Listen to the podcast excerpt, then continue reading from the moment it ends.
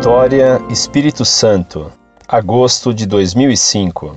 Prezado professor Fedeli, apesar de não comungar, trocadilho intencional, de mesma ortodoxia dos senhores, e a considerar pelos vossos ensinamentos minha alma, ai ai ai, sou leitor diário do vosso site, principalmente da seção de cartas. Tenho admiração, sobretudo, pela pujança argumentativa, construída, evidentemente, como resultado de muito estudo e disciplina. Do professor Fedeli, em particular, é patente a determinação e coragem em enfrentar adversidades e adversários em prol da fé. Ele ressaltou gostar do florete como arma, e eu o considero exímio lutador, apesar de em alguns momentos acreditar que ele está manipulando um canhão em cima de formigas, tal a força com que desfecha seu raciocínio. Fico a duvidar se é producente agir sempre com tamanho rigor.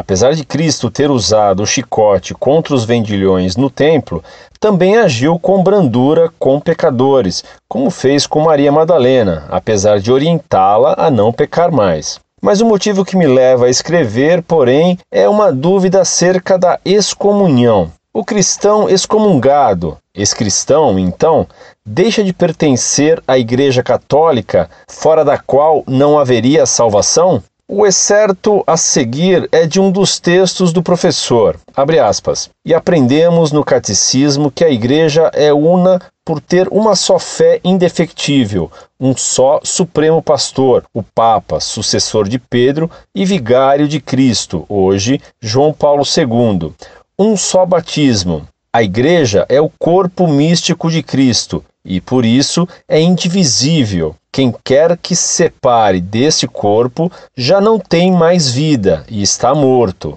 Fecha aspas. A considerar então esta verdade, Monsenhor Lefebvre estaria longe do céu, ou, sem eufemismo, queimando no inferno. A considerar a possibilidade do cancelamento de sua excomunhão pelo Papa Bento XVI, Conforme preconizado na data de hoje por este site, estará ele sendo resgatado do inferno? Em assim sendo, não haveria uma injustiça divina sem querer incorrer em heresia, para com uma alma digna de mérito celeste, pois o que determinaria sua salvação não teria sido o que ele fez ou deixou de fazer, mas a repercussão diante do Papa e da Igreja de seus atos? Nesta sequência de raciocínio, indago ainda: afinal, qual é a concepção de céu e inferno da Igreja Católica? A imaginação popular é pródiga em desenhar o céu como um lugar de calmaria infinita, com anjinhos tocando trombetas, e o inferno, um posto que tem no comando um chifrudo, a colocar almas pecadoras em olhos ferventes. Tanto uma como outra parecem muito fantasiosas, mas o problema é que, mal orientados ou temerosos, os padres não falam mais em céu nem em inferno, como se temessem ser desacreditados ou ridicularizados pelos fiéis. Apesar de católico perneta, maneta e caolho, eu acredito sim que as boas almas terão direito a um repouso e regozijo eternos. Gostaria, antes de encerrar, de fazer um registro. Também acho complicada a atuação da RCC, que atua mais pela catarse, dentro da concepção da psicologia, do que propriamente pela fé. Também não compartilho mais com princípios da teologia da libertação, que naturaliza o homem com naturalismo romântico e tira dele muito da seiva da fé. Sobre a transformação de setores da igreja por conta da TL, lembro-me inclusive de dois momentos de minha vida. Aos 12 anos, senti-me vocacionado à vida sacerdotal. Comecei a frequentar um seminário tradicional com cerca de 80 seminaristas, em que os diretores espirituais esbanjavam entusiasmo missionário. Com o tempo, aquele seminário foi fechado e, com dois novos diretores, criou-se uma casa em um bairro de periferia. Os oito seminaristas, entre os quais eu, então com 17 anos, tivemos uma excelente formação de ajudante de pedreiro e pintor. pois, a exemplo de nossos irmãos sofridos, tínhamos de trabalhar o dia inteiro na construção civil, comendo em marmitas e estudando à noite em colégio público. O nosso formador, sem guardar rancor, Deus me livre, dizia que era melhor aprendermos como era a vida do povo do que o que os livros ensinavam. Nem sequer tempo para oração em conjunto havia com todo respeito aos que exercitam aquelas dignas profissões citadas anteriormente, mas mais proveito teríamos se tivéssemos passado o ano em cima de livros e mais livros. Hoje, tenho bem claro que para entender o sofrimento do próximo não preciso estabelecer-me na mesma condição. Lógico que acabei me apaixonando, por uma bela mocinha, e direcionei as velas do meu barco para outra direção, que por sinal não tinha como porto a igreja que eu conhecera de pequeno. E lá se vão vinte e tantos anos. Fico por aqui. Saudações em Cristo.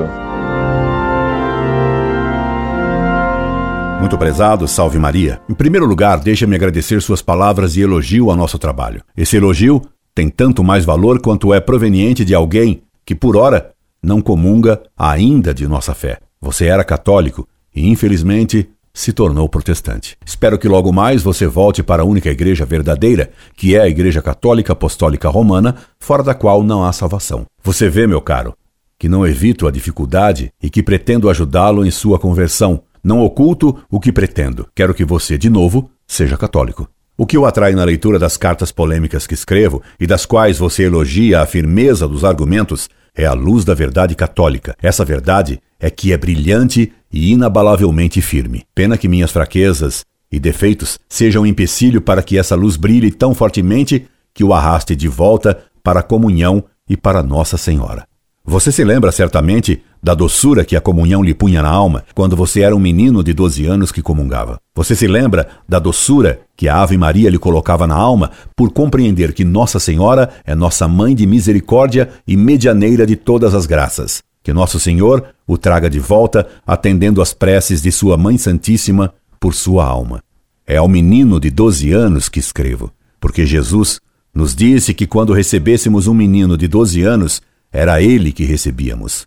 É o menino de 12 anos que dorme no fundo da sua alma que apelo.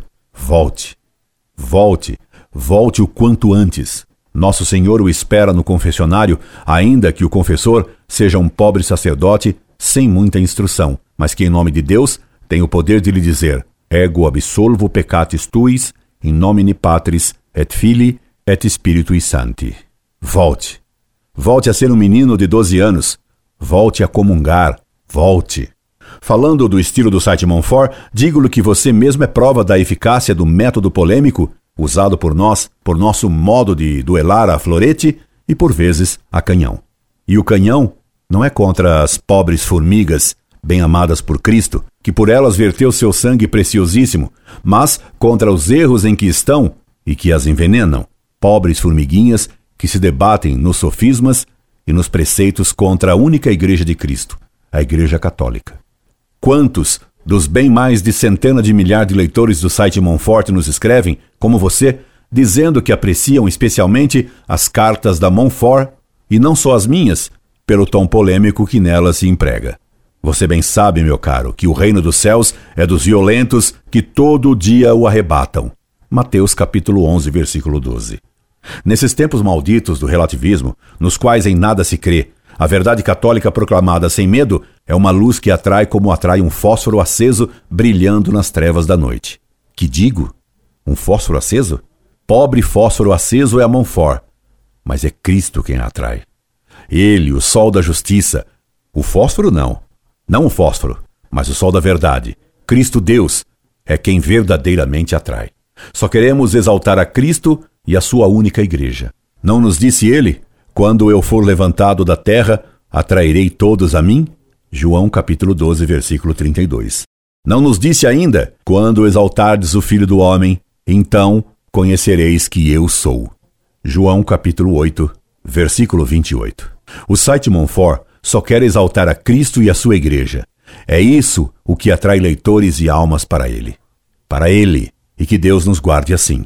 Agora, Quem não tem uma espada, que venda seu manto e compre uma. Lucas capítulo 22, versículo 36. Vendi meu manto nos anos de minha juventude. Sou agora um velho professor que polemiza, sem manto. Claro que quem é legítima e justamente excomungado deixa de pertencer à igreja.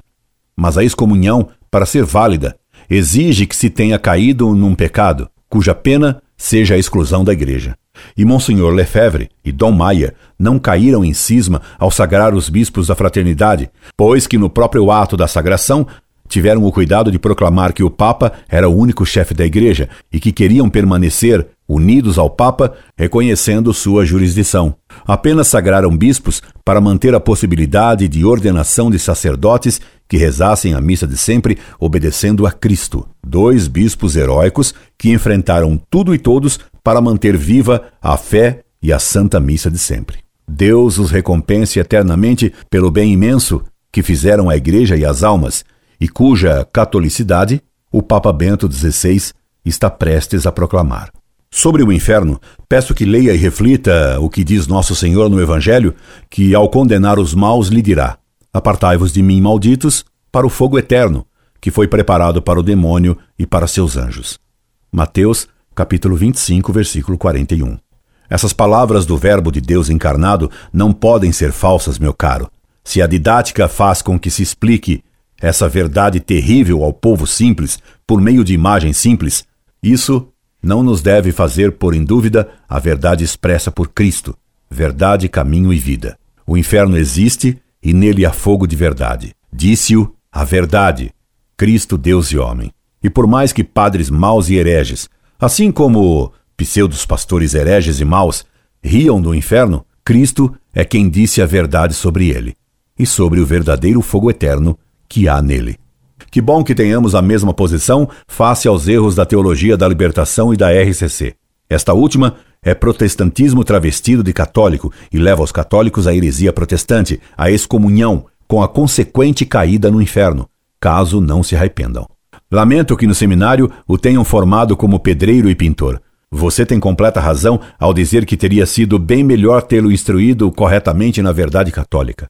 Quantos seminaristas não foram levados à heresia e à corrupção pelos maus seminários atuais, onde se difundem heresias em profusão e onde se corrompem as almas de modo escandaloso? Que desgraça! Termino respondendo-lhe sobre o céu. Não lhe farei uma exposição longa e teológica sobre o céu. Citar-lhe-ei apenas os versos de um grande poeta, doutrinariamente bem mau, Dante Alighieri, mas, como diz o adágio, por vezes até o diabo diz: Ai Jesus. Até o diabo pode dizer uma verdade. Então, mesmo Dante pode dizer verdades em alguns versos que ele sabia fazer como ninguém. Pois genialmente escreveu Dante sobre o céu.